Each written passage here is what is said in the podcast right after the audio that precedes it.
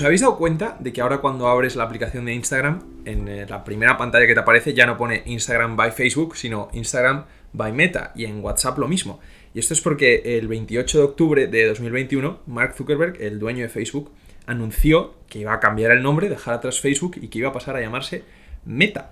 Entonces, hoy en la Torre del Faro, mm, Nico nos va a explicar un poco qué, ha habido detrás de este cambio y las razones para ello.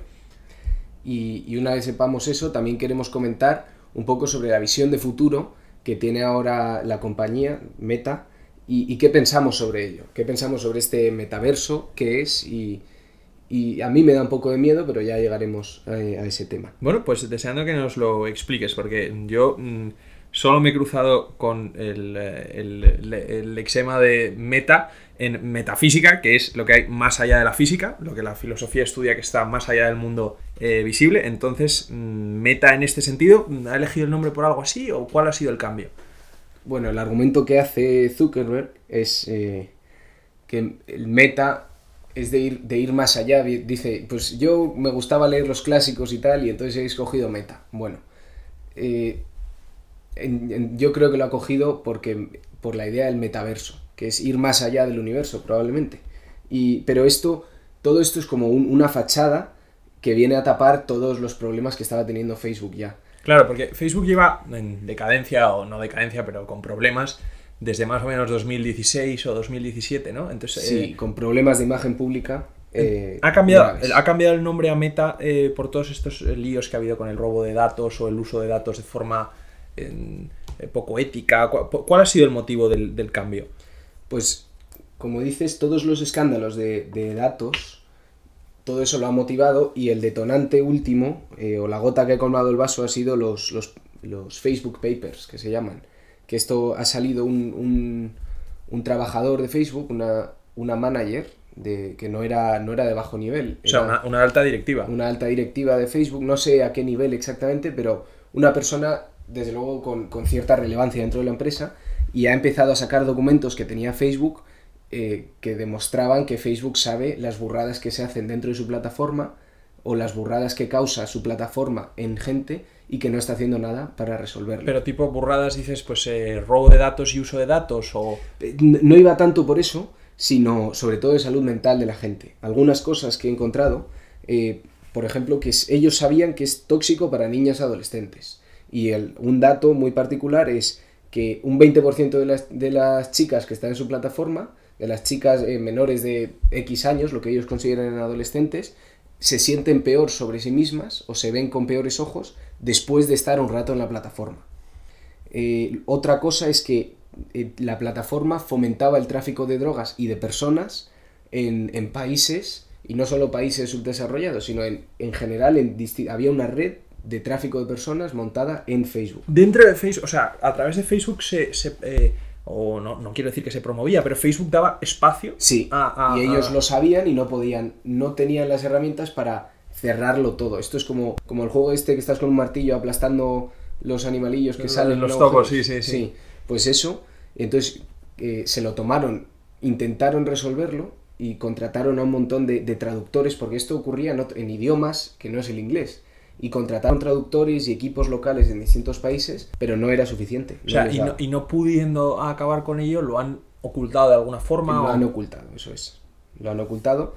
Y, y tanto esto como otros problemas. Em, lo de otro problema que, que tenían es que todo el tema de la censura respecto a la vacuna y respecto a información engañosa, eso eh, en cuanto se vio que la vacuna iba a ser un problema, como misión corporativa, trataron de, de promoverla al máximo. Pero ellos se vieron incapaces de controlar su propia plataforma. Todo esto no lo estoy diciendo yo ni lo dicen las noticias, esto lo pone en sus informes internos que ha sacado esta, esta directiva. O sea, es un poco como que esta directiva saca la evidencia de uno de los grandes problemas de las redes sociales, que es el, el descontrol que es, porque tú das un altavoz a esto y es a gente y es muy difícil controlar el mensaje que. El Hmm. mensaje que se. Que se del, que, del que se hace alguien portavoz, ¿no? Pues ya sea un mensaje antivacunas, o sea un mensaje eh, que reparta fake news o que esparza fake news eh, acerca de un proceso electoral. O encima me quedo, me quedo muy sorprendido, no sabía yo esto, de que eh, se ha utilizado el espacio proporcionado por Facebook para el, el, tráfico de drogas y el tráfico de personas. O sea, se ven incapaces de controlar el uso que se está haciendo de ello. Sí, y esto a mí, a mí me ha sorprendido también cuando lo he leído. Esto lo, lo he leído en, en, en, varios periódicos y sale directamente la fuente de, de, los papers estos. O sea, no es un tema que se comente que no lo han podido controlar, sino que ellos mismos lo han admitido en documentos internos de la empresa. Y entonces, eh, que, que, que, una vez ha salido este leak o este, esta filtración, eh, ha sido, ¿se han puesto ya a cambiar el nombre o ya venían tratando de hacer cosas anteriores? Pues habían intentado algunos cambios, pero, pero estos cambios se hicieron mal, se hicieron tarde y sirvieron para poco. Eh, por ejemplo, en, en, 2018 cambiaron eh, cómo funcionaba su algoritmo internamente porque con el objetivo no tanto de afrontar estos problemas, sino porque vieron que su plataforma se estaba utilizando menos. Y lo que pasó es que estos cambios promovían la interacción entre personas y causaron que fuera todo a peor. Es decir, que los mensajes más eh, estrafalarios son los más radicales o los sí, más, más radicales, que no, no, me salía. Los mensajes más radicales fueran los que más se transmitieran. Y entonces se dieron cuenta los, los ingenieros o los, los programadores dentro de la empresa de que esto estaba pasando, se lo comentaron a Zuckerberg y, y él dijo que no, que seguían, que no cambiaban, que, que, no cambiaban de estrategia. Entonces, han intentado cambios, pero no han funcionado. O sea, entonces esta, dice que no cambian de estrategia porque al final lo que les está haciendo es el resultado que querían, que era más, más, más uso, más uso de su. De, de, de, de, la propia plataforma de Facebook que estaba en desuso. Sí, y más dinero. Esto es más dinero de publicidad. Que es al final. Eh, si hay más uso, hay más dinero de publicidad. Aunque sea un uso mmm, poco ético, como mínimo, sí, digamos, sí, ¿no? Sí. Y entonces, a raíz de todo esto, como no ha funcionado, mmm, se, han, se, han, dispuesto a, cambiarle el nombre y a cambiar la, fachada. Sí, y quieren cambiar completamente la manera en la que se ve o en la que vemos a Facebook. O sea, Facebook tenía, tenía una fama muy mala. De, de, esto de controla tu WhatsApp, controla Instagram, no sé qué. Entonces todos sabemos que Facebook, o todos en un cierto modo pensamos o estamos de acuerdo en que Facebook es malo. O sea, es una entidad mala eh, o, o, no, y mala es un poco reduccionista. Pero, no, pero sí es verdad que, que todos que roba datos. O sea, no, pero todos estamos, todos estamos, todos somos conscientes de, de, del uso que hacen las grandes plataformas de nuestros datos y aún así, cuando te pone acepta usted datos y condiciones, eh, condiciones de uso, bajas abajo del todo de las mil páginas, das a aceptar sí. y lo aceptas sin leerlo. Y, y, aunque, aunque lo sepamos, pues todo el mundo utiliza Facebook, todo el mundo utiliza las plataformas de Facebook, mm, WhatsApp y eh, Instagram, vamos, eso no. Y entonces ahora... Eh... Eso es un, un, tema, o sea, es verdad, pero es un tema para otro día, ¿eh? De esto de los datos, como porque en cierto modo nos da igual. Decir, bueno, pues que uso mis datos, soy uno más de, de un montón. Eso lo podemos dejar para hablar otro día, me parece un tema interesante, de qué datos estamos dando exactamente y qué pueden hacer con ellos. ¿Dónde van a parar? Total, totalmente. Entonces, lo de Meta, eh, el cambio general que quieren hacer, o la idea a la que quieren apuntar, es de traer todo, todas nuestras actividades del día a día a una plataforma virtual.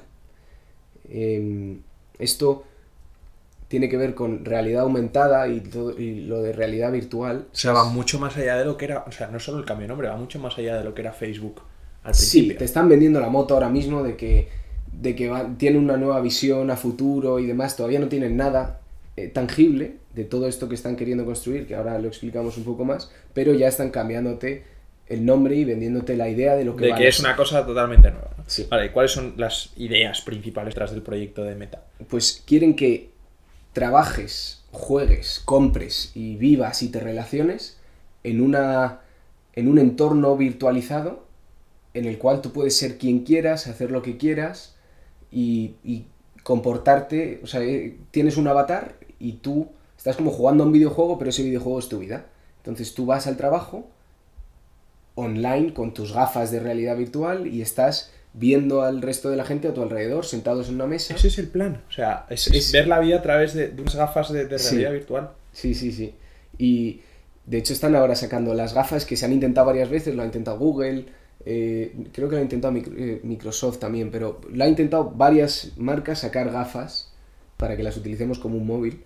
Eh, y ahora están estos que han- se han unido con Ray-Ban, están haciendo una promoción o algo así para sacar un producto de gafas. Entonces, quieren que vivamos en un entorno, eh, o sea, que tú te sientes en la mesa en tu casa, como ahora con el trabajo online, pero que el trabajo online sea, estés en tu casa, pero virtualmente estés en el trabajo y tú puedas andar, ir a un sitio, ir a otro y tú te cambias tu avatar. Es como hacer de la vida un videojuego. Claro, sí, si hay más usuarios. O sea, tú me, me gusta este, este ejemplo de la oficina. O sea, tú estás en tu casa, te pones tus gafas de realidad virtual y entras en la oficina. Y todos Sí. tus compañeros desde sus eh, Casas. casas. están con sus gafas y tú los estás viendo en esta oficina virtual. Sí, Joder. Esto, después de este anuncio, eh, Microsoft ha dicho que va a hacer de PowerPoint y Excel también entornos de realidad virtual. Y entonces esto no, no sé muy bien a qué se refiere, pero como que les han copiado un poco a los de Facebook y O han sea, pero dicho es, curioso porque todo esto que suena, yo que es la primera vez que lo oigo, y que suena muy a película, o suena como a una película Spielberg, ¿cómo se llamaba? Eh, Eh, Ready, Ready Player One, Esa, ¿no? esa, esa. pues suena Ready muy como eso, suena muy ciencia ficción o muy eh, cyberpunk, pero, pero o sea, es algo, es algo que están considerando, de verdad, estos, estos colosos de la tecnología es el paso hacia, hacia una realidad virtual y, y realidad aumentada. Sí, sí, y el, el argumento, o sea, el argumento que está intentando vender Facebook o Meta con este cambio es que dice que el internet, que internet ha llegado a un, que está estancado ahora mismo, que hay, em, que te cobran por desarrollar, que, que cuesta demasiado desarrollar nuevas ideas, eh, que tienes poca elección de lanzar una plataforma, una nueva idea, un nuevo juego, es, es difícil. Dice que todo está ya muy controlado por, por compañías grandes. Por las Big Tech. Y entonces esto es una forma como de Ellos, popularizarlo. ellos quieren que todo el mundo pueda, dentro de su universo, desarrollar y programar las ideas que quieran. Si ves los vídeos de promoción que, que han, que han hecho, eh, dice, cualquiera aquí podrá programar o montar lo que quiera, pero montar algo en esto implica programar, o sea, o algo de, o sea, de, aunque sea darle un botón de crear un sillón aquí en mi casa. Pero es que, vale, porque además programar es una, es una aptitud que cada vez tiene más gente. Pero estás creando algo que no existe. Sí, pero no, no entiendo a dónde vas con esto. Pues vamos a ver, si estás creando, eh, pongamos que ahora están diciendo que los, eh, las barreras de entrada al mundo de Internet que están controlados por las Big Techs eh, son muy elevadas porque no- nadie puede montar una plataforma como de cero y todo eso. Sí. ¿no? Pero en cambio, si la puedes montar dentro de Meta, Sí. la estás montando ya dentro de una. O sea, no la estás montando en el mundo real, la estás Claro, montando pero- en el universo pero quieren paralelo. que sea eso, pero no, no quieren que sea de una compañía, aunque en realidad lo es, pero te lo quieren vender como que es el uni- es- eso es el universo paralelo. Ahí estás tú y, y tú tienes que comer y beber en la vida real y ya está, pero ahí dentro tu vida va a ocurrir ahí dentro. Y entonces cuanto más tiempo estés ahí dentro, todo lo que gastes y consumas ahí, al final ellos se llevan parte, seguro. Bueno, me parece orwelliano. O sea, es crear una- un mundo paralelo. Y otro tema aquí, que esto, también esto es otro tema para hablar otro día, pero es em, la idea de los, de los NFTs, que estos son eh, non-fungible tokens, que esto son como los cromos online que, que ha salido en las noticias que se venden por muchísimo dinero, que esto es imágenes que, eh, online que, te pertenece a ti. Aunque otro le haga una captura de pantalla, bueno, pues eso es una foto o un cuadro, pero el cuadro es tuyo. Es como vender cuadros digitales, ¿vale? Y la idea que hay detrás de esto es que tú tienes trozos de código, código, o sea, que es una imagen al final, que no se pueden replicar, que pertenecen a una persona. Pues esta idea llevada al metaverso significa que tienes tu perro en el metaverso, o tu, eh, Tu lo o que tu sea, casa, sí. tu coche, y ese coche es el tuyo. Porque ahora mismo en los videojuegos, mi coche es igual que el de otra persona, porque al final es, es código, es lo mismo. Sí. Pero quieren meter la idea de traer objetos del mundo real al metaverso y que esos objetos tengan identidad propia. Y eso se, o sea, y eso se consigue con todo este otro mundillo de los NFTs que Vale, pero esto estamos. mm, Me, me- me está hasta asustando. Porque me parece, me parece que es como reemplazar la, reemplazar la propia vida, ¿no? Pero, eh, ¿cómo, ¿cómo está de avanzado? ¿Cómo es de plausible? ¿O tú crees que esto es solo una abstracción eh, eh, totalmente idealista? ¿O verdaderamente tiene, tiene un recorrido? ahora mismo no tienen nada. Ahora mismo, ahora mismo solo tienen una idea mm, estrambótica, ¿no? Sí. Pero al final así nacen las cosas. O sea, yo creo que van a acabar llegando a esto. Y poco a poco va a haber habiendo eh, más cosas de este estilo.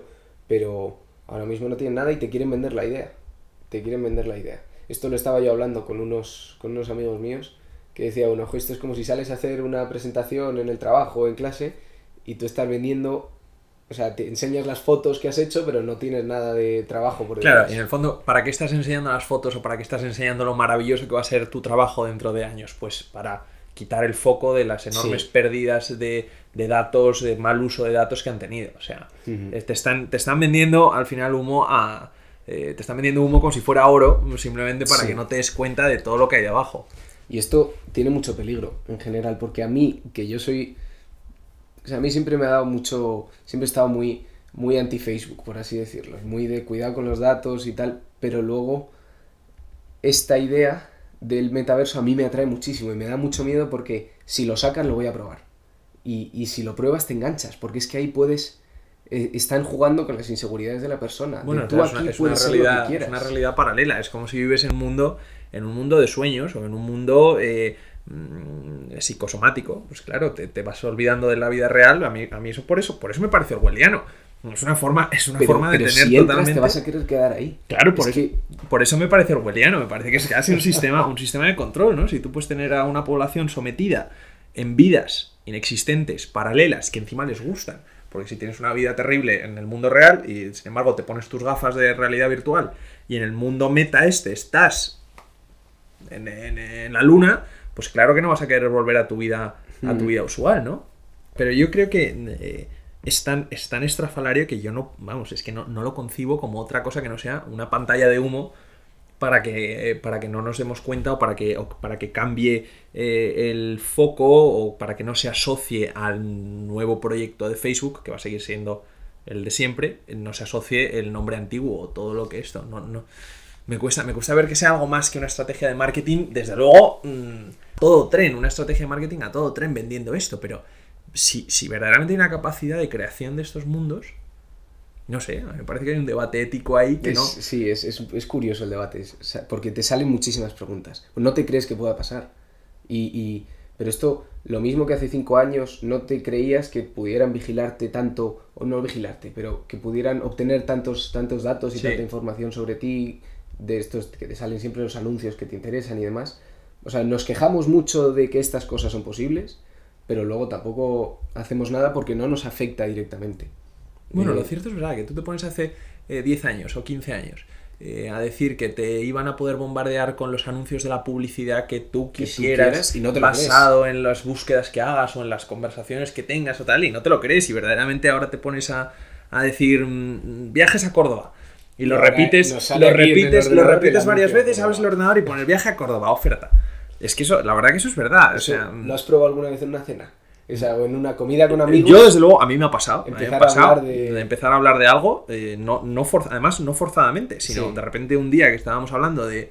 Además, ya me acuerdo, de cascos de cancelación de sonido. Sí. Y, y al cabo de una semana o de unos días, cada vez que me metía en internet me salía un anuncio de compresión, los últimos Bose de cancelación de sonido, ¿no? Es que estas cosas, estas cosas eh, no existen hasta que existen. Hasta que existen pues, pues eso, pues vamos a seguir esto. Si van saliendo noticias y demás, a lo mejor nos da incluso para seguir comentándolo o en otro podcast. A mí me parece, a mí me parece que es, yo quiero pensar que no es más que una pantalla de humo de Facebook. Pero ahí está, ahí está la historia para demostrarnos que estas ideas, cuanto más estrambóticas, eh, no, no, tiene por qué ser que no vayan a, existir nunca, ¿no?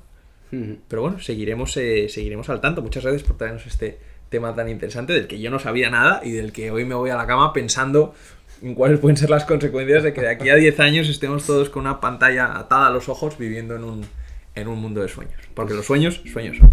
Ya no tendré que venir aquí a hacer el podcast, lo podemos hacer. ya lo haremos todo, lo haremos todo. Pues nada, hasta la próxima. Nos vemos la semana que viene. Con un tema nuevo.